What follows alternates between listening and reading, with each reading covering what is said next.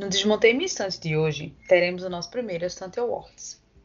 E aí vocês devem estar se perguntando, o que é Estante Awards? O Estante Awards é um quadro do nosso podcast, o qual será dedicado exclusivamente para falar de cinema e televisão. Uma vez ao mês, é, a gente vai discutir algum filme ou alguma série que achamos merecedor do nosso troféu Vera Fischer. O nome da premiação surgiu justamente devido ao fato da atriz ser uma das maiores cinéfilas que existem. O filme de hoje foi baseado no livro A Vida Invisível de Eurídice Guzmão, da escritora e jornalista pernambucana Marta Batalha. Publicado em diversos idiomas, primeiramente na Alemanha e na Noruega, antes mesmo de ser lançado e editado para o público brasileiro.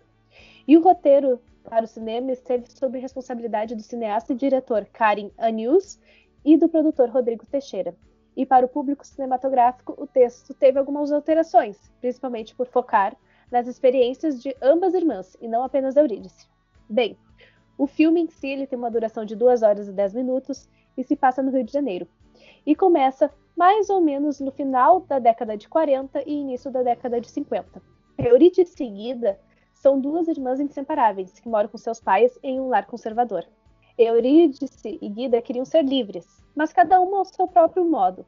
Eurídice buscava a liberdade pela música, enquanto Guida buscavam uma liberdade nos relacionamentos e no amor. Mas elas acabam se separando por força do destino ou por força das escolhas de outras pessoas e não delas. São forçadas a viver distantes uma da outra. Sozinhas, elas não vão desistir de lutar para tomar as rédeas de seus próprios destinos e, em nenhum momento, desistem de se reencontrar. Então, a gente vai falar um pouco sobre o filme A Vida Invisível. E atenção, esse podcast terá spoilers. Logo no início do filme, nós temos a separação das duas irmãs, da Guida e da Eurídice, né? Essa Sim. separação acontece. É... Por conta da, da, Inicialmente, da Guida, né? Inicial, exatamente. A separação das duas inicia logo nos primeiros cinco minutos de filme. Tu nem conhece a Eurídice, tu nem conhece a Guida. Só sabe que a Eurídice quer ser pianista e estudar na escola de Viena, enquanto a Guida quer curtir a noite. E é isso. E para mim elas eram irmãs gêmeas. Não sei porquê, hum? na minha cabeça. Não sei porquê na minha cabeça elas eram gêmeas. Ué, acontece questão hormonal. Eu descobri, inclusive. Eu inclusive descobri que elas não eram gêmeas quando eu vi na internet que uma tinha 18 e a outra tinha 20 anos. Meu Deus. Mas vem cá, esse livro é baseado numa história real? Ou não? Não, segundo o que eu li sobre o livro. Eu comecei o livro, confesso, não li inteiro. Porque achei um pouco chato. Uh, tem, que falar, tem que falar a verdade, achei um pouco chato, né? Não podemos mentir. Mas quem sabe outro dia dou uma chance. eu tô lendo, né? Hum? É, mas tá lendo oh, Dorian tá Gray e tu tá achando chato. Ah, sim, Dorian Gray. Eu não sei se eu teria vontade de ler, não. Eu já vi o filme, não. Não, não sei se nem vi o livro. Mas assim, a... no livro, segundo a autora, o livro ele é inspirado em, nas mulheres, sabe? Ah, que tá. rodearam a vida dela, entendeu? Então, existem muitas eurídices e muitas guidas por aí. Sim. E tanto que uma das propagandas do filme eram que as guidas e as eurídices podiam ser nossas avós. Verdade. Poderiam ser pessoas que estão próximos da gente e a gente nunca viu esse lado da juventude, do que, que elas podiam ter passado, sabe? De frustrações, de vitórias, etc. É. E o livro, o livro ele foca muito na Eurídice, tá? A Eurídice basicamente Sim. é uma mulher que ela poderia. No filme, eles focam basicamente que a Eurídice ela toca piano muito bem e ela poderia ser uma pianista muito famosa. Enquanto no livro ela faz várias coisas muito bem. Ela cozinha muito bem, então ela poderia ser uma chefe de cozinha muito boa. Ela toca piano muito bem, então ela poderia tocar piano profissionalmente. Ela escreve muito bem, então ela poderia ser uma escritora, mas ela nunca é. Ela sempre poderia. É verdade. É frustrante. É frustrante. No começo elas se separam por escolhas delas mesmas, né? Da Guida, no caso, que foi embora com o grego e tudo mais. Não julgo, e... eu também iria. Aqueles olhos azul. Ah, óbvio, né? Europeu, né? Europeu. Eu já estaria lá, com certeza. É, enfim, ela ela vai, ela ela prefere abandonar a vida dela para ficar com ele.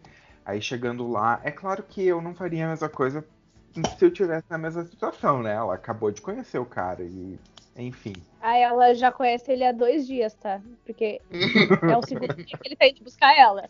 Então tá bom. Não vou Tá. mais julgar. Então, ela, ela vai pra Grécia com, com o grego, que eu esqueci o nome. Iorgos é nome de iogurte. Iogos. Ó, podemos patentear uma marca nova aí, hein? Iogurte grego. Já roubaram essa ideia. Iorgos gregos. Ah. E aí, quando ela volta, né? Quando ela descobre que realmente não era tudo aquilo que ela imaginava ser, que ela descobre que ele tinha uma mulher em cada país que ele passava, enfim. Ela retorna, né, pro Brasil e ela volta pra casa dos pais. Essa cena foi muito, Achei horrível. muito, Muito pesada. Eu Foi acho que é uma muito das mais tensas. Ela é voltando pra né? casa, grávida, com aquela barriga já tendo bebê praticamente. Uhum. E a mãe dela acolhendo ela, abraçando, só que aí o pai, né? A gente sabe, década de 50, machismo era top. Não, e era português, Ai, né? que horror, eu falei português top. tem esse estereótipo. Assim, aqui Sim, a gente mas- tem esse estereótipo de português.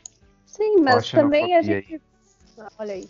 Ei, mas a gente não pode pensar que é somente na década de 50. Hoje em dia, muita família acontece isso. Ah, a não, menina com volta certeza. grávida é uma tempestade em copo d'água.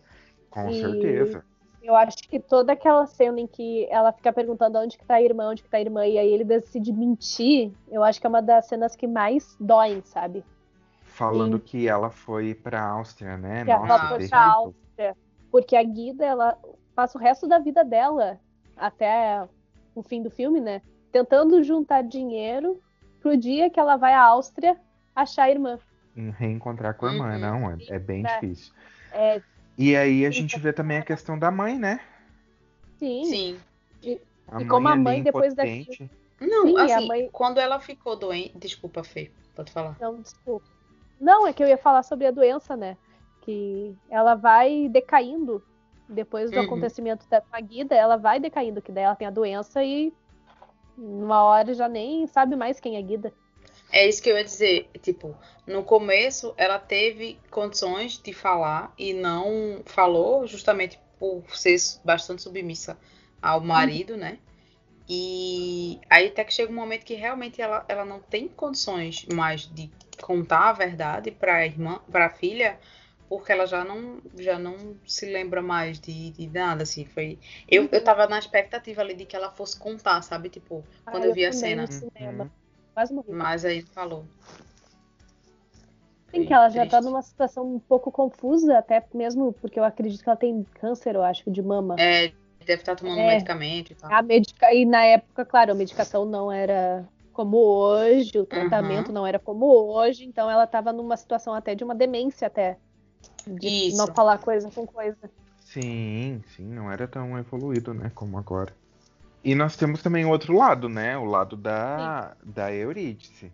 Enquanto a Guida tentou recuperar o contato, tentou é, voltar, a gente tem a Eurídice seguindo a vida dela sem saber o que aconteceu. E jurando que a irmã tá na Grécia, né? Jurando que a irmã tá na Grécia vivendo uma vida feliz com o iogurte lá. O iogurte.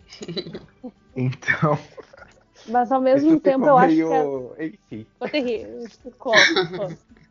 Mas eu acho que assim, a vida da Eurídice chega a ser mais frustrante do que a da Guida. Eu também acho.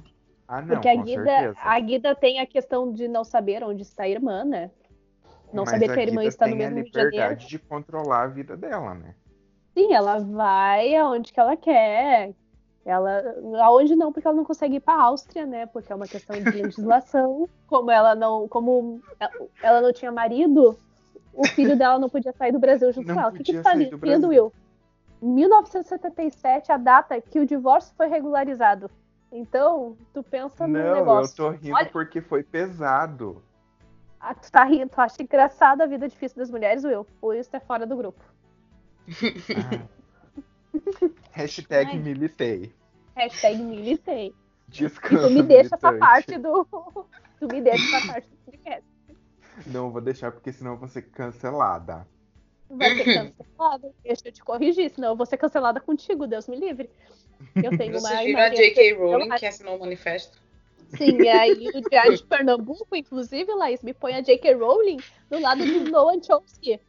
Como se o Noam Chomsky e a J.K. Rowling estivessem no mesmo lado da discussão. Ah, sim. J.K. Rowling e Noam Chomsky assinam um negócio contra cancelamento.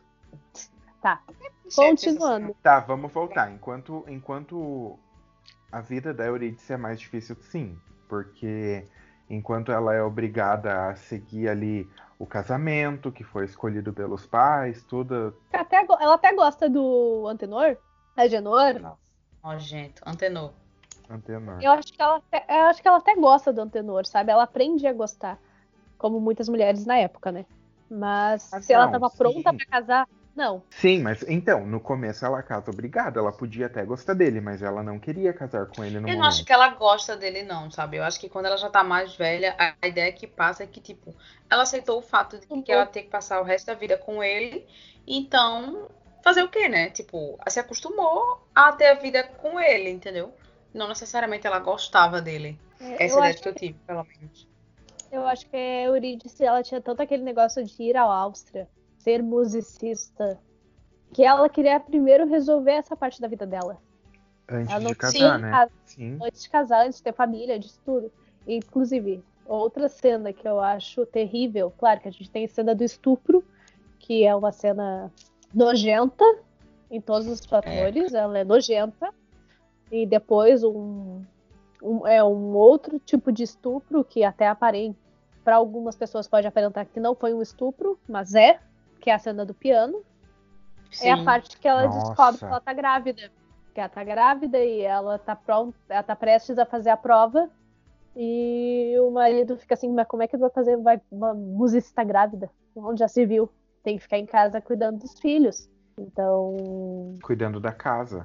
Cuidando da casa, os sonhos dela vão se dete- deteriorando aos poucos. Era isso que eu ia dizer. Por isso que eu acho que a situação dela é muito mais difícil que a da Guida, porque, tipo, a Guida, ela foi, vamos dizer assim, de certa forma, na ilusão, quando ela foi, mas quando ela retorna, ela já retorna com uma visão diferente de mundo e vê que a vida não é como ela imaginava aquele conto de fadas maravilhoso. Enquanto que a Eurídice, todos os sonhos dela são, são sendo, tipo, devastados por outras pessoas, Aos tipo, poucos, né? Sim. Exato, ela tipo não, não- é como se ela deixasse é como se não. Ela não teve escolhas na vida dela. Todas as escolhas que as opções que ela tinha é, foram escolhidas por outras pessoas que não ela. Não, e não apenas outras pessoas, por homens. Sim, E a, e a Sim. vida da Guida também foi, foram por escolhas por homens. Por mais que, livre que ela estivesse, ela Sim. tinha o preconceito no serviço, que uma mulher do tipo dela não Sim. devia estar trabalhando ali. Ou quando ela precisa pegar remédio, ela tem que. se prostituir, que né? Ela tem que se Prostituir, pra conseguir o remédio pra, pra, amiga, Pra- pra amiga dela, né? Ela precisa. Então, a mesma questão do Yorgos. Ela acreditou no Yorgos. Ela acredita que Sim, se ela voltar, o pai dela vai receber ela de braços abertos. Sim. por mais machista que o pai dela é, ela acredita que ele vai receber. E a Mas personagem dá- é a Zélia. Dá Zé. até pra entender, né, essa questão dela acreditar que o pai vai receber, porque afinal de contas é pai, né? Sim. Sim, na teoria, né? Na teoria é pai, no- na teoria pai tinha que amar incondicionalmente, né? Mas enfim, a gente entende muito bem. Mas é triste. É, a gente vai falar alguma coisa daquela cena do estupro? Ai, eu acho aquele personagem tão nojento. Tão nojento. Eu peguei um ranço do personagem, minha gente. Real, assim, não é nem só pela cena. Ele é nojento em todos os aspectos, assim, sabe? Desde antes do, do- da cena do estupro até depois. É, eu acho que o personagem. Eu acho que o Gregório do Viver foi perfeito nesse papel. Ele Foi. conseguiu transmitir completamente um homem da década de 50, um homem que ele Foi. conseguiu servir assim, o público de boa, sabe? E tipo, é, quando ela, ela tem a, a- Depois que ela tem a filha, né? Que ela já tá tentando novamente fazer o teste e ela passa em primeiro lugar. Ele, em, em vez de, enfim, ficar feliz por ela, o que ele vira pra ela é pergunta, né? Tipo, Sim, e agora? O que é que vai ser? Eu vou ficar em casa agora? Eu vou ter que fazer almoço? Eu vou ter que lavar a casa? Uhum. Eu vou ter que fazer isso? Eu vou ter que fazer Sim, aquilo? nossa, eu tava Sim. pensando isso agora há pouco. Ele, tipo, ah, você quer que eu largue meu emprego nos Correios pra ficar cuidando da casa enquanto você vai tocar pianinho por aí? Tipo, nossa, Sim, ele terrível. caga Terrível. nos sonhos dela, né? Graças a Deus que as pessoas É um evoluíram, né? machismo, né, gente? É, Não, é evoluíram a sociedade patriarcal, pontos, né? Não, mas o, a- o cerne da sociedade patriarcal continua a mesma. O lugar da mulher continua sendo muitas vezes deteriora, em detrimento do tipo, nossa, tu não quer casar?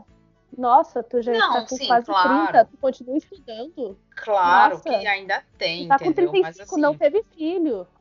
Claro, perto dos anos 50, muita coisa sim, mudou. a gente mudou muito, Mas- melhorou bastante, evoluiu bastante. É um negócio que é devagar, né? É lento. deu. Ai, morte ao, a morte ao pênis. Saudades quando o homem ia pra guerra e não voltava. Inclusive, obrigada aos homens que foram pra guerra. Não, obrigada aos homens que foram pra guerra, não voltaram e as mulheres ocuparam o espaço deles. E aí depois os homens voltaram. Porque, inclusive, se eu contextualizar o Vida Invisível, tem um rolê que é o seguinte: nos anos 40, como os homens vão lá tudo pra guerra perder braço e perna e morrer, as fábricas ficam vazias. Quem tem que ocupar o lugar no- dos homens nas fábricas? As mulheres. Aí os homens, quando voltam, os que voltam vivam, eles vivos, eles querem ocupar de volta o lugar que era deles. E quer botar a mulher de volta pra dentro da cozinha, dentro da casa. E a mulher não aceita.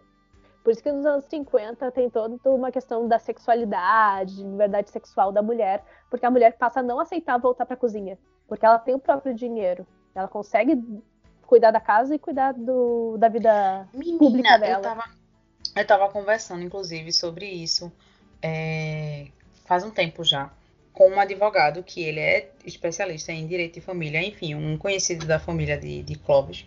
E aí ele tava me contando o quanto isso influenciou é, no aumento dos divórcios no país. Por quê? A mulher, no momento que ela se torna independente e que ela começa a crescer na vida, quando ela olha pro lado dela e ela vê um Zé Ruela, que não quer nada com nada, ela, tipo, não aceita. Então, tipo, isso Sim. modificou muitas relações, porque, tipo, Uhum. pro cara a mulher ser submissa, tá ótimo, entendeu? ótimo. Mas não, o e até contrário, a gente- hoje, a gente vê muito, tipo, famoso. Que, por exemplo, eu poderia falar de dois famosos, mas não vou usar nomes pra não ser processada. Mas, tipo, de uma cantora e um ator, Não, não, peraí, fala. cantora, Fala, Falo? porque daí eu vou editar e daí eu não, eu não deixo o nome. Só pra eu Tá. e ela ter. é, ah, saber saber. quem é. Tipo, a Miley Cyrus, tá? A Miley Ah, Cyrus, ela namorou ai. o Liam Hemsworth. O Liam, Nossa, que é o, o cara, né? Sim. Ela, tipo, ela namorou com ele por 10 anos, 12 anos, eles ficaram juntos, eu acho. Menos na época do Bangers, que foi o CD dela que ela cortou o cabelo curto, ah, que ela surtou, etc. Por quê? Porque foi o CD que ela mais fez sucesso. E aí eles terminaram, eles romperam. E aí ela- eles voltam quando a Miley Cyrus tá meio, tipo, totalmente desaparecida. Ele tá popzinho, fazendo filminhos, né? E aí ela Uhum. lança outro CD e ela vai pro... Ela fica no holofote de novo. Tanto que na música dela... Deixa eu ver como é o nome da música. Miley Cyrus. Ai, meu Deus, Viu? eu não lembro. Você Que tá ela falando fala- nomes, eu vou ter que cortar tudo isso? Esse- Ou você quer que deixe o nome? ah, deixa, deixa. Ó, foi a. Fernanda, viu? Qualquer coisa. Qualquer Eu sou, coisa, eu sou Miley Smiler, eu Cyrus sou e Smiler, Liam. eu sou Smiler, eu sou Smiler. Qualquer Hemsworth. Liam Mas assim, e, Smi e Smiley. Liam e Miley, qualquer coisa, só processar. É Fernanda Trentini e Ambiedo, tá? Beijo. Obrigada. Que é meu CPF também. Ó, a música é, ó, o que ela fala, Back to the Ocean, I'll go back to the city lights.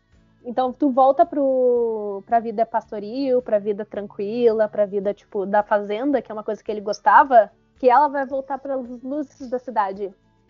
Ela vai voltar a ser famosa, ela vai voltar a ter fama. Enquanto ele queria que ela ficasse lá, na casinha da fazenda, né? Tipo, Mas eles estão cuidando do separados porco.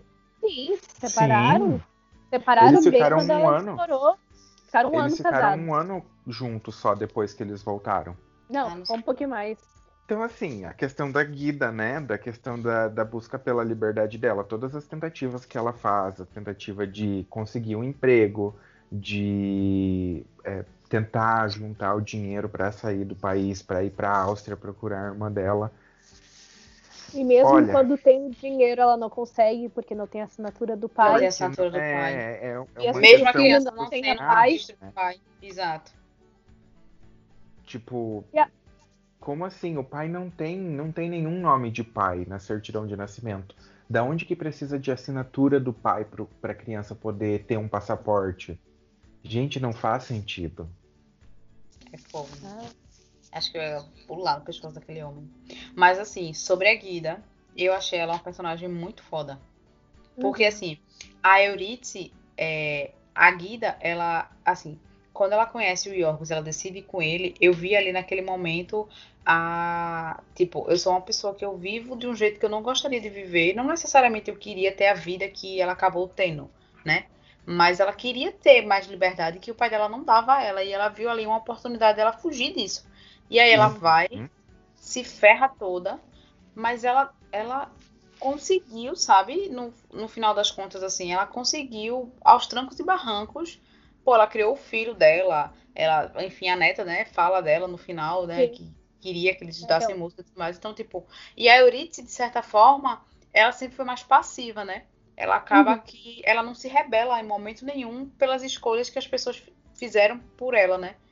Assim, a única cena que ela que tem que a gente vê que ela tá meio irritada é quando ela descobre que a, a, a irmã morreu, A quer dizer, que ela acha que a irmã Sim. morreu, e que o pai sabia que ela teve um filho e tudo mais, e que ela voltou e não falou nada pra ela. Que, naquele momento, ela solta um pouco a raiva que ela controlou Sim. durante todos esses anos, mas ainda assim é como se fosse assim um.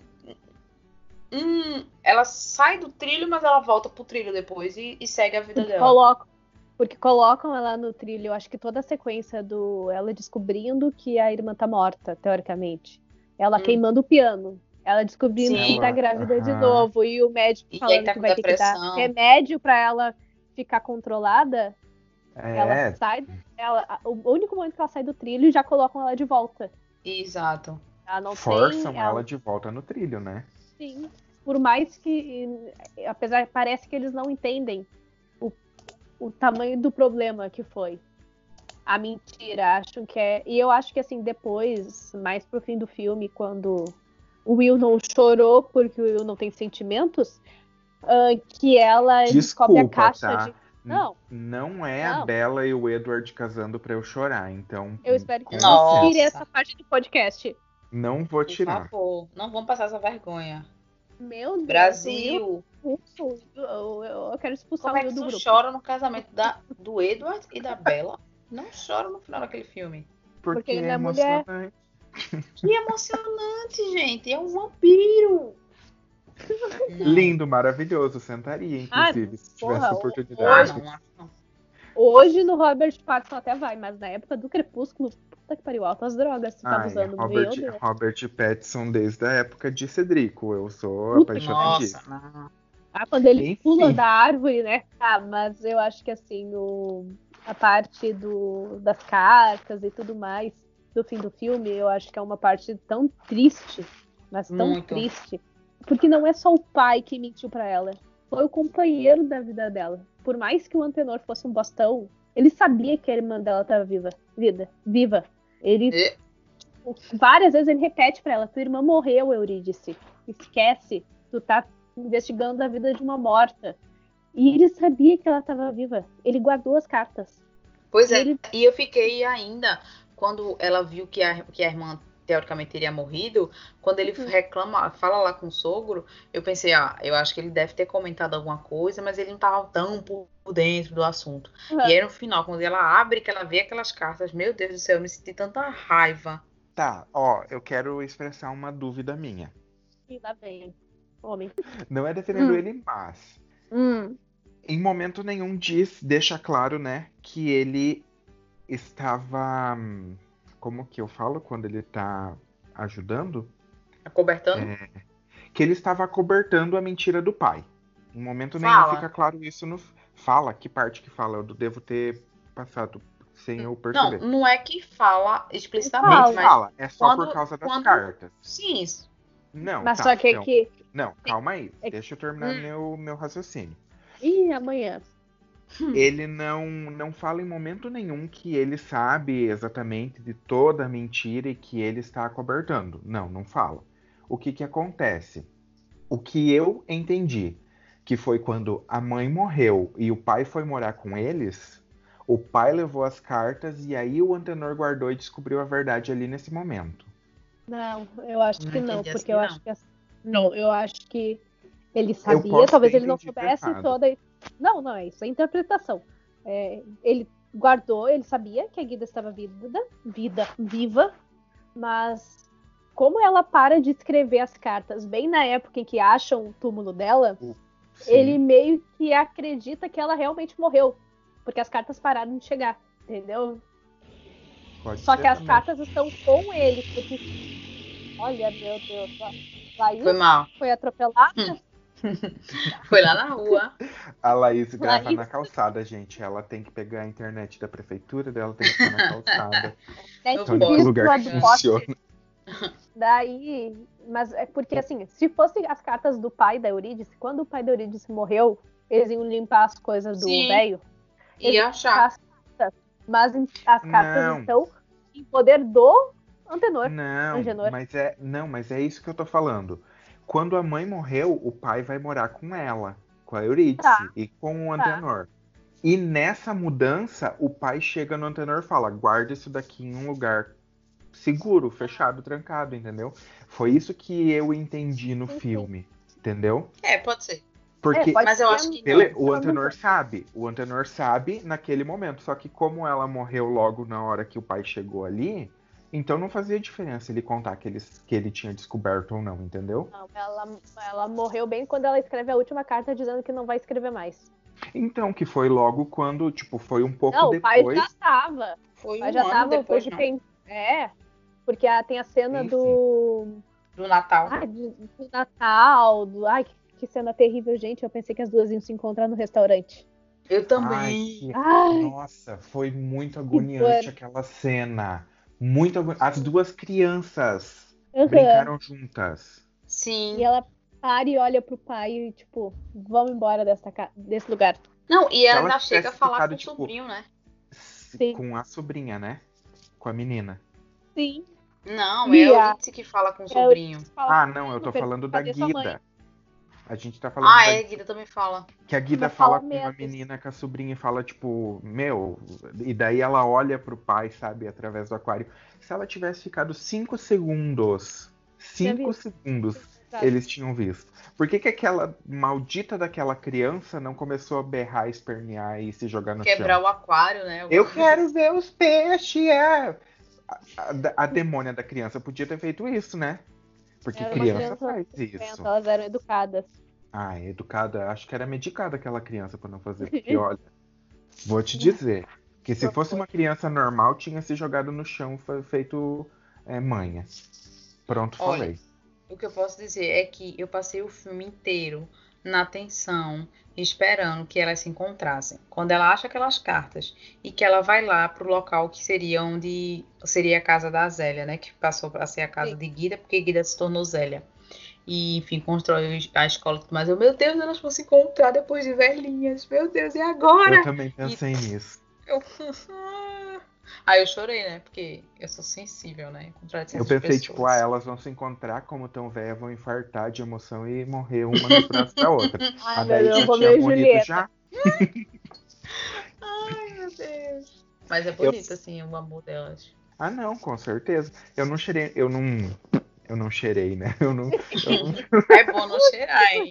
Oh, drogas Melhor não não. usem, pessoal. fiz proerd. É, eu não chorei no filme, mas não significa que eu não fiquei triste, tá, dona Fernanda? Ah, tá, sei. Só que não tem água nos olhos. É, eu estava, eu estava desidratado.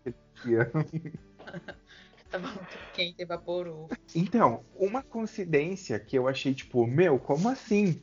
É a neta da Guida trabalhar na escola, que é no endereço da casa que ela morava.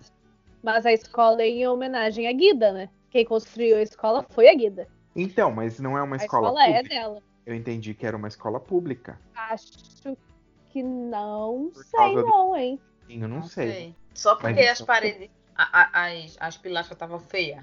Que coisa, é. Will. Preconceito. Will.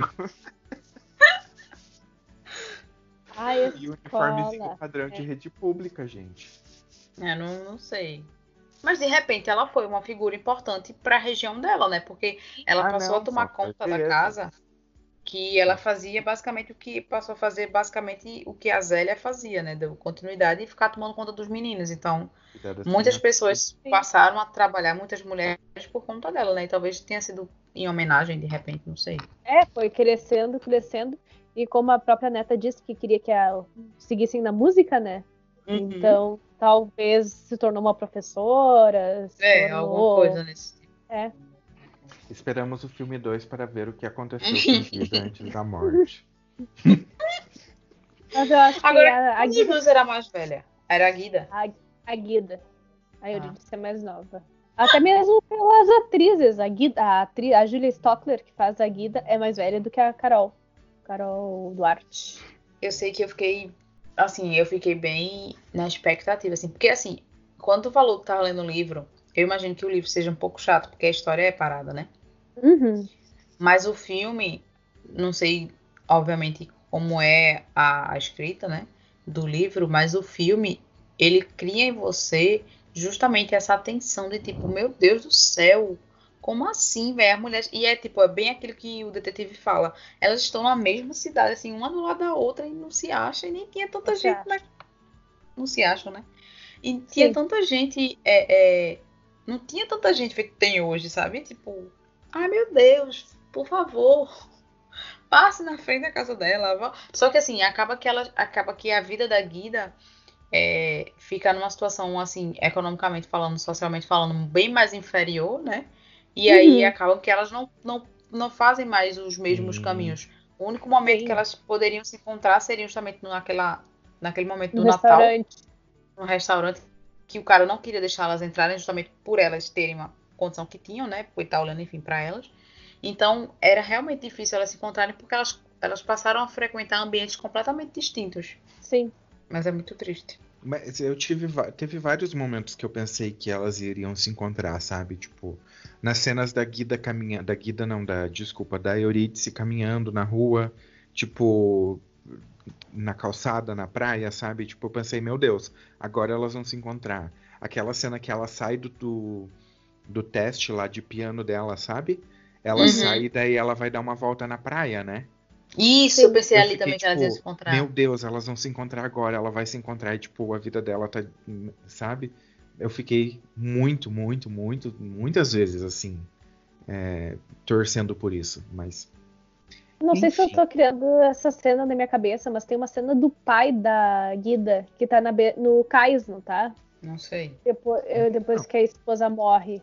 Não lembro não dessa lembro. cena. Acho eu que acho, não. Eu acho eu, tá. É um bom filme. É um, eu acho que é um dos melhores filmes dos últimos anos. Assim, brasileiros. Mas eu fiquei triste.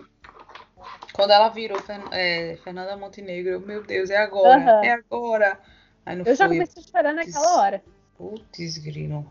E quando ela tá lá na casinha, que tipo, chega, né, o, os filhos dela e tal, estão lá fazendo almoço e tal, não sei o quê. Uhum. Aí ela fala do, do pai, né, que. Do marido, né, dela, sei lá, um remédio que ele botava na planta, o antenor. Uhum. Aí eu. Meu Deus, acho que agora vai surgir alguma coisa. Ela vai encontrar alguma coisa da irmã. E aí elas vão se encontrar. Aí quando ela achou as cartas, eu agora, agora, agora vai, tipo, e eu olhando assim, sabe quanto tempo faltava de filme, né? Pra ver se ia dar tempo do encontro, né? Tipo, o que é que vai rolar depois? Mas aí não foi. Não, o nome da mulher é Filomena, gente, não é Zélia. E a gente vai ter que editar. Fala Filomena aí, Laís. Filomena. A Filomena. A Filomena. A Filomena. Obrigada, Brasil. Zélia. Porque tinha uma outra personagem Zélia. Não sei quem era Zélia nessa, nessa coisa. Ah, Zélia eu acho que é a amiga. É a outra. É a outra. É a amiga da Eurídice. Ah, é. é. A que queria ter o filho, né? Isso. Ai, que horror. O Will, Edita, tem como salvar a gente? Não, não. A, a Zélia é a que tinha filho que deixava com a Filomena. Não. Zélia, a vida invisível. A Zélia era que saía pras baladinhas junto com a. Não, Zélia, Maria Manuela, atriz. Maria Manuela. Não, a Zélia é a atriz que é a vizinha. A que cuida das crianças? Não, a vizinha da Eurídice, que quer ser Então. mãe. Então, mas não é. A que cuida das crianças é a Filomena. Não, Sim, eu sei mas não qual é é. a personagem que ele tá falando. Não é Zélia, não, essa daí. Essa Mas não daí é a Filomena que, te- que, que, que, que não tem filho, é a mulher que cuida das crianças que não tem filho. Não, são duas atrizes, são dois personagens diferentes, Will. Ó, Filomena Eu é sei a que que. são duas personagens diferentes, meu amor. Mas a que não Deixa tem filho e explicar. cuida das crianças é a Filomena. É minha vez. Levantei a mão Fale. aqui, ó. Cenei. Ok. Filomena é a mulher com quem Guida vai morar e que deixa a casa pra Guida e que Guida passa, troca a identidade e vira ela depois no final. Sim, E Filomena Zélia que não tem filhos e queria ter não tem filhos. filho. Não, não queria ter filhos. Não, ela não fala, Fala isso, não. isso. A que não, É a que tem, que não tem filhos e queria ter filhos é amiga da, da Eurídice, que a, a Eurídice, inclusive, fala pra ela que tá grávida e ela fala sobre um, alguém que ela conhece que, tipo, faz aborto e ela até É. diz, ó, isso é pecado. Isso é pecado, mas tome o, de... tome o número. Isso. Ah, tá. É a que tá não. no banheiro com a Eurídice na cena Qual a Eurídice antes quando ela vai casar? É. É. Eu tô confundindo a. Tá, beleza. Você tá confundindo com a que vai pra festa com a Guida. É, É não, eu tava. personagem. Então, eu tava pensando que eram essas duas pessoas, mas enfim. Não, não, não. não. E por sinal, é, já entrando em um, um tópico aqui que a gente tem pra falar, naquele momento que ela é, conversa com Zélia, Eurídice, e a Zélia dá o número pra ela da pessoa, enfim, que faz o que fazia o aborto e tal. Hum. Aí na cena seguinte é a Eurídice fazendo uma ligação, né? Eu, meu Deus, ela vai ligar. Resolveu tudo. Que horror, gente. Vai pra Áustria. Né? Mas não, ele- mas eu Não. também pensei. Eu também Só que pensei. daí o filho da puta do marido chega e fala, ah, eu conversei com o médico. É. Filho da... O médico que conversou com o marido. Total. Mas aí, ela podia ter depois, né? Ah, perdi. Pena. Que pena. É, É que eu acho que, tipo, no momento São que ninguém choices, sabia... né? Choices. Não são Hum. choices. No momento que ela sabia, que ninguém sabia, que só quem sabia era ela e a amiga dela, Ah, é? ela ainda tinha um pouco de coragem, vamos dizer assim. No momento que outras pessoas passaram a saber, aí ela faz se apagando, sabe? Assim, ah, mas possa ser que eu me adapte, né? Não sei. E aí morre a ideia dela. Criança, tá? É, e aí, mas muito triste. E sim, como é que a vida delas poderia ter sido diferente? A Eurídice podia ter abortado. A Guida podia não ter viajado. Que inclusive eu acho que a cagada toda do filme tá aí. Porque se É, a a Guida não tivesse viajar. viajado, não, Não teria acontecido as coisas. É o fogo na bacurinha da Guida. Total. Que eu fiquei tão triste, eu fiquei, poxa, gente, ela deixou a irmã dela. Que uma Abandonou. rola faz com a pessoa, né? Não é, é uma rua grega, né? É verdade? Estrangeira? Que nem é, estrangeira, a gente descobriu, hein, gente? É, Recifense, de exatamente. Ai, Faz- ai. fa- fazemos boas por aqui, pelo visto. De olho azul Isso. ainda, gente. De olho azul também, não? Quem pensava, hein? Que isso era possível. Com certeza chama muito mais atenção do que uns olhos azuis por aí. Porque olhos azuis por aí, você senta numa pracinha, você vê vários. Até ver. Você senta Feio aqui, de olho azul é o que mais tem. você Nossa, senta eu aqui. não sei se eu levo isso pro lado pessoal ou só ignoro. Devo deixar no ar. Eu Deixa tenho olho ar. azul, tá, pessoal? E sou feio, então. Sim, mas é justamente o que eu... ah, é justamente o que eu tô dizendo. Aí todo mundo tem olho azul, entendeu? Aqui você senta na praça, Eu estou, numa eu praia estou de achando bobeagem. injusto, Thaís. Eu estou achando justo. A única pessoa de olho claro aqui em casa é o meu irmão. E é verde. Ah, vamos se catar. Eu tenho olho você. claro. Eu sou minoria. Pessoal, e o filme? Qual tipo de reconhecimento ele teve fora do país? Bem, um dos principais prêmios que a Vida Invisível ganhou foi em Cannes, em 2019, que ele ganhou, desculpem o meu francês, um certain regard. Eu falei com um sotaque inglês? Talvez, mas ignorem. Que significa um certo olhar, que é uma mostra paralela à mostra principal de Cannes, que ela existe desde 1978 e a cada ano 20 filmes fazem parte dessa seleção. E esse prêmio é concedido a um desses filmes na forma de distribuição no circuito francês e o diretor do filme ganha uma quantia de 30 mil euros para ajudar na divulgação do filme. E em 2019, o filme A Vida Invisível, um filme brasileiro, ganhou esse prêmio. Então ele foi reconhecido por um dos principais um, festivais do mundo como um filme que se valia a pena olhar, valia a pena conhecer, porque a vida invisível ele não se trata apenas sobre a vida das mulheres, a vida da Guida, da Eurídice no Brasil. Elas podem ser, estar em qualquer lugar do mundo, elas podem estar no Japão, elas podem estar nos Estados Unidos, elas podem estar no Brasil, não importa. A, a vida de uma sociedade conservadora, de uma sociedade patriarcalista, ela não é diferente. Ela só tem nuances. Mas as guidas e as eurídices a gente encontra.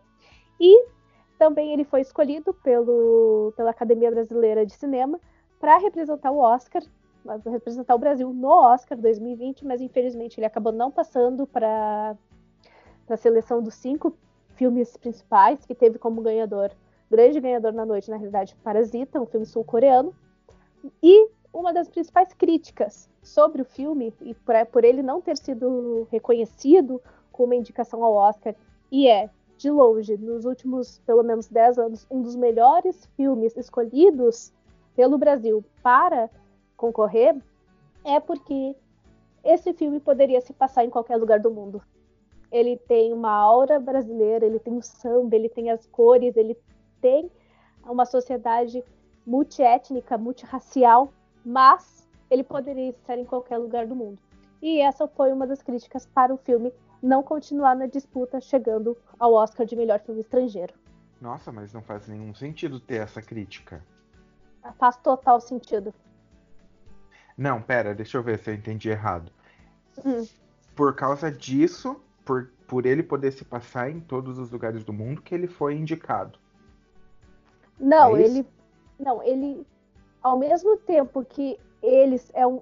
Ao mesmo tempo que por ele ser um filme tão plural e, poder, e pessoas do mundo inteiro se identificam com ele, tipo Parasita. Então não precisa ser sul-coreano para se identificar com Parasita, entendeu? Uhum. Também é uma crítica, porque diferente de Parasita, que existem normas que seguem o filme inteiro, A Vida Invisível não. Ela poderia, ele poderia passar em qualquer lugar do mundo mesmo, a mesma história. Tu não precisaria mudar nada da história para ela passar em outro, em outro país, entende? Enquanto tá, parece mas... que precisaria de uma adaptação real, porque a cultura. Não, eu entendi. Só que daí, por isso, os velhos da academia falaram não, não vai. É isso? É. É que mas, foi uma seleção. Meu... É que mudaram as regras da seleção do filme estrangeiro, tá? Antes era. É, na realidade, é melhor filme internacional agora. Melhor filme internacional. Eu acho que mudou para melhor filme internacional. Melhor filme internacional. Porque, assim, Antes era filme estrangeiro. Aí então, filme canadense entrava em filme estrangeiro. Filme britânico poderia entrar em filme estrangeiro, tá? Porque era fora dos Estados uhum. Unidos. Aí eles mudaram para melhor filme internacional, o que quer dizer que não tem a língua inglesa, tá? Como em uh, língua língua Mãe. é. Eu só, eu só lembro de madre língua. Não, não é tem a língua, original, mãe. Né? É, não tem a língua original no inglês, ou que não seja falar. Tem uma porcentagem que, o, por exemplo, filmes da Nigéria tem muito problema porque o idioma é o inglês na Nigéria. Predominantemente falado. Então, daí, quando lança um filme, lança um filme em inglês, ele não pode concorrer ao Oscar de melhor filme internacional. Sendo que não faz sentido. Sendo que a Nigéria é um local, um dos países que mais produzem filme, mas ele é um lugar de, um país em desenvolvimento, com dificuldades financeiras, nananana, por exemplo. Entendi. Então, só que com essa troca, o que aconteceu? Dos. Deixa eu pegar aqui. Eles trocaram toda a comissão, e quando trocaram o nome para esse ano, ó, dos cinco filmes indicados, é Parasite da Coreia do Sul, Doze Chalo, que eu não sei como é que ficou no Brasil, polonês, ou seja, europeu. Dor e Glória, espanhol, europeu. Os Miseráveis, francês. E Medena Zenja, Macedônia do Norte, europeu. Então acabou tendo uma quebra muito grande com filmes fora do eixo europeu na mudança. Então os filmes europeus vêm com muito mais força do que os filmes latino-americanos, asiáticos ou africanos. O que é ruim. O que é ruim por um lado, mas ao mesmo tempo, ah, um filme um filme canadense não vai estar nessa lista. É, é, é, meio tipo. Porque, por exemplo, no ano anterior, Roma ganhou o melhor filme, tá? Aí o uhum. segundo era Cafarnal, que era libanês. Roma uh, era mexicano, né? Sim, o Roma é mexicano. O outro era libanês, o outro polonês, o outro alemão e o outro japonês. Ou seja, somente dois países da Alemanha tiveram filmes indicados. E aí, se tu vai indo pra, na lista dos filmes de melhor filme. Dois países da Alemanha? Já que nazismo é de esquerda, que tá, parei. Ó, a última vez que o Brasil concorreu ao Oscar de melhor filme estrangeiro foi. Cadê? Brasil, Brasil, Brasil, Brasil. Em Central do Brasil. Central do Brasil, porque o filme Cidade de Deus foi boicotado dentro da academia. Colou maior fuzuê. Esses dias eu tava vendo uns vídeos sobre. Fuzue danado. Não, a mesma coisa que rolou então com A Vida Invisível, porque é um filme muito bom. Para ter ganhado não. destaque, ganhou em Cannes e daí Sim. chegar no Oscar e não poder participar porque é um filme muito plural, não faz sentido. Mas ao mesmo tempo, há toda uma discussão sobre Bacurau e A Vida Invisível, né? Porque Bacurau ganhou o terceiro prêmio em Cannes. Foram dois, dois filmes muito bem uh, notados. E Bacurau empatou com Os Miseráveis francês no prêmio do júri em Cannes ano passado. Então, se tivessem, é, eu também não, mas se tivessem indicado Bacurau, será que Bacurau não tivesse, não tinha ido? Talvez tivesse sido indicado, Vida Invisível não. Aí Só é, Bacurau é... é de 2019? Uhum. Bacurau inclusive era... foi Bacurau foi 2018. Bacurau foi estrear, foi estreado estreou antes da pandemia nos Estados Unidos, agora em 2020. E aí muita gente analisa que talvez o Bacurau faça o mesmo caminho de Cidade de Deus. Porque Cidade de Deus, ele não é. Ele, o que acontece? Eles, o que acontece na exibição dos filmes estrangeiros é do tipo: vai ter exibição de Cidade de Deus, pessoal. Falam para os votantes, tá? Aí os votantes vão tudo para a salinha de cinema em Los Angeles assistir. Só que em Cidade de Deus as pessoas, os votantes começaram a levantar e sair. E cada votante que saía era dada nota automática 6. Então a média de Cidade Invisível, Cidade Invisível, Cidade de Deus foi lá embaixo. Foi lá para baixo, porque os, as pessoas simplesmente saíram e foram embora. E aí no ano seguinte, Cidade de Deus foi indicada a melhor direção, melhor fotografia, melhor montagem, foi indicada quatro prêmios. E aí todo mundo assim, não, peraí, no Oscar? Cidade, sim, se Cidade de Deus é um filme tão bom, e Cidade de Deus ganharia o Oscar de 2004 ou dois, 2004 não, 2002 eu acho. Deixa eu pesquisar aqui. Acho que ele, ganha, ele ganharia o Oscar de melhor filme estrangeiro. Porque no outro ano ele foi reconhecido em todas as categorias. Porque na, nas outras categorias não era um grupo tão seleto de gente que fazia a seleção. Era um grupo mais plural, era todo mundo, né? que ganhou um prêmio do Oscar e entrou na academia. Aí, depois do, da Treta de Deus, eles reformularam e agora reformularam de novo. Então você acha que é possível ainda a Vida Invisível ir para o Oscar e ganhar alguma coisa? Talvez, eu acho mais possível o Bacurau. Dos dois filmes, Bacurau eu acho mais possível. Cidade de Deus, não. Cidade de Deus. Vida Invisível não. Por Entendi. ter já concorrido. É, foi melhor. O Cidade de Deus foi melhor direção, melhor roteiro adaptado, melhor edição e melhor fotografia. Continuo achando ele... injusta essa questão do, da Vida Invisível não. não ter sido escolhido entre um dos cinco, pelo fato de ser um filme que pode se passar em qualquer lugar do mundo. Não, é, é uma como... das críticas, né? Eu vejo isso como um ponto maravilhoso, um filme que conta uma realidade tão boa que pode servir para qualquer pessoa. Exatamente. É, mesmo, é o paralelo do Parasita que eu fiz. Parasita ele é tão bom que ele pode servir é. para qualquer pessoa. Só que ele tem aspectos da cultura coreana muito bem estabelecidos. Entendeu? Então, aí acabou sendo. Mas assim, é o, a Vida Invisível ele conseguiu uma ele já tinha um renome no livro fora do país, com livro fora do país. Ele conseguiu distribuição da Amazon, então uma distribuição em que muita gente viu A Vida Invisível. Ele foi reconhecido por, por exemplo, a revista The Hollywood Reporter selecionou como um dos melhores, um dos dez melhores filmes do Festival de Cannes. Um de crítico cine, de cinema, o Lee Marshall, ele elegeu também como um dos filmes imperdíveis do festival. E a Variety disse que é um forme, ele, eles consideraram o filme como um forte concorrente do Brasil ao Oscar, mas não foi. Os velhos da academia olharam e falaram: hum, não, tente de novo. Outra vez. Mas o Brasil não tem mais cinema. Obrigada, Bolsonaro, por ter tirado todo o dinheiro da Ancine. E todo o cinema, no, a maior parte do cinema do Brasil, é, ela é feita por financiamento público. Porque, não, e aí eu tenho, também eu estava discutindo isso com um amigo meu que a Globo Filmes ela é mais distribuidora do que produtora. Então tem muito filme que chega no cinema porque a Globo Filmes está só uhum. distribuindo.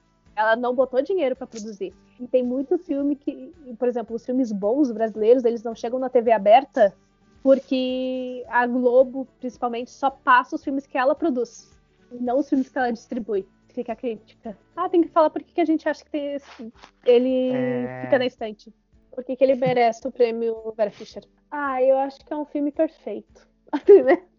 Eu acho que ele é um filme que. É isso, pronto. Ah, eu acho que. É, é que não, eu não tenho muitas palavras para descrever, assim, sabe? Eu acho que é um filme que cada pessoa que assiste vai ter uma ligação um com ele. Diferente. É um relacionamento diferente, por mais que, por exemplo, eu e a Laís que é um filme emocionante, é um filme que nos deixou extasiadas e pensando sobre isso, também tem eu e o Will que a gente às vezes não concorda em algumas coisas, mas a gente tem a mesma relação, que é um filme que a gente às vezes para e pensa no filme de novo. Uhum.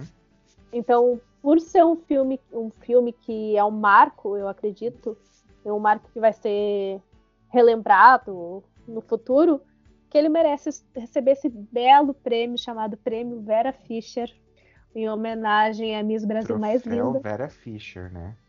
Exatamente. Troféu Miss Brasil Vera mais Fischer. linda do Brasil. E eu jamais. Minha primeira cena de novela é com Vera Fischer, Laços de Família, inclusive, e, as, e sigam ela no Instagram, melhor Instagram, com várias críticas cinematográficas. Arroba Vera Arroba Fischer. Vera, Não sei se é esse, mas Vera enfim. Fischer. Ai, procura o nome dela que acha. A Vera Fischer, Eu podia falar que ela foi demitida pela Globo, por estar com tempo livre, mas tira isso. Instagram. Porque foi mesmo. Ai. Arroba Vera Fischer Oficial. Sigam ela. Tá quase batendo um milhão. É isso, gente. Então nós resolvemos falar sobre esse filme para vocês. Por todos esses motivos que a gente já discutiu agora, eu e a Fernanda, né? Porque ele é um filme emocionante, porque ele é um filme que toca as pessoas, ele é um filme que mexe com a gente, que deixa a gente pensando sobre como foi construída essa sociedade, né? Sobre as coisas que ainda perduram até hoje, que a gente precisa de certa forma tentar mudar. E. Ai, quase tossi. Pera. Covid-19. Usem máscara. Usem máscara, gente. Não Usem saiam. Máscara. Só saiam se for extremamente necessário, tá? Lavem as mãos. Não, não coloquem a máscara e fiquem botando o nariz para fora e enfiando o dedo no olho. Porque daí a máscara não resolve nada. Obrigada. É a mesma coisa que deixar o pinto para fora da cueca. Não resolve. Exatamente. Faz sentido Sim. nenhum, então. Enfim, é por isso, gente, é um filme que emociona, um filme que toca a gente, que é um filme que fala. Cada pessoa vai ter um relacionamento diferente, porque ele, para cada pessoa, você vai ter uma interpretação, né? Vai, vai, vai, o filme vai tocar em algum ponto diferente para cada pessoa, porque é um filme bem pluralizado. Então, é isso, gente. Beijos, paz. Beijos, paz. Usem camisinha. E até porque se nascer agora vai ser pisciano, né? Se nascer agora não, né? ah, né? Engravidar agora. são legais. Mas Aí, pisciano você... é eu muito bem. Uma... Ah, eu gosto. Não, brincadeira, eu, eu amo um... pisciano. Gente, eu amo pisciano. Beijo, Matheus. Hein? Ah, eu descobri uma coisa: calor de notebook no colo deixa estéreo. Ou seja, fica a dica. Já comecei a usar. Já comecei a usar. Uh, pessoal, gente, uh, vocês perceberam que hoje a gente está sem um dos nossos integrantes. A Lori, por questões pessoais, ela não vai conseguir passar, participar de alguns episódios, mas logo mais ela já vai estar com a gente. Bom, pessoal, é isso. Espero que vocês tenham gostado desse novo episódio. A gente fez com muito carinho pensando em vocês. E sigam a gente no Instagram, tá? Arroba DMestante. É, curtam, compartilhem, falem pro vizinho, podem anunciar aí, comprar, é, contratar carros de som na cidade, mandar todo mundo seguir a gente no Instagram, compartilhar o nosso podcast é, fazer comentários nas nossas páginas, dizer o que é que vocês gostariam que a gente falasse, quais livros que vocês gostariam que a gente comentasse, ou quais filmes, enfim. E no próximo episódio é, a gente vai discutir sobre fanfictions. Então, quem quiser, quem tiver alguma fanfiction é, específica que queira que a gente é, fale sobre, pode mandar os comentários pra gente, arroba dmstante. E se lembrem sempre que o podcast é antifascista. Beijos, paz! Beijos, paz. Beijos, paz.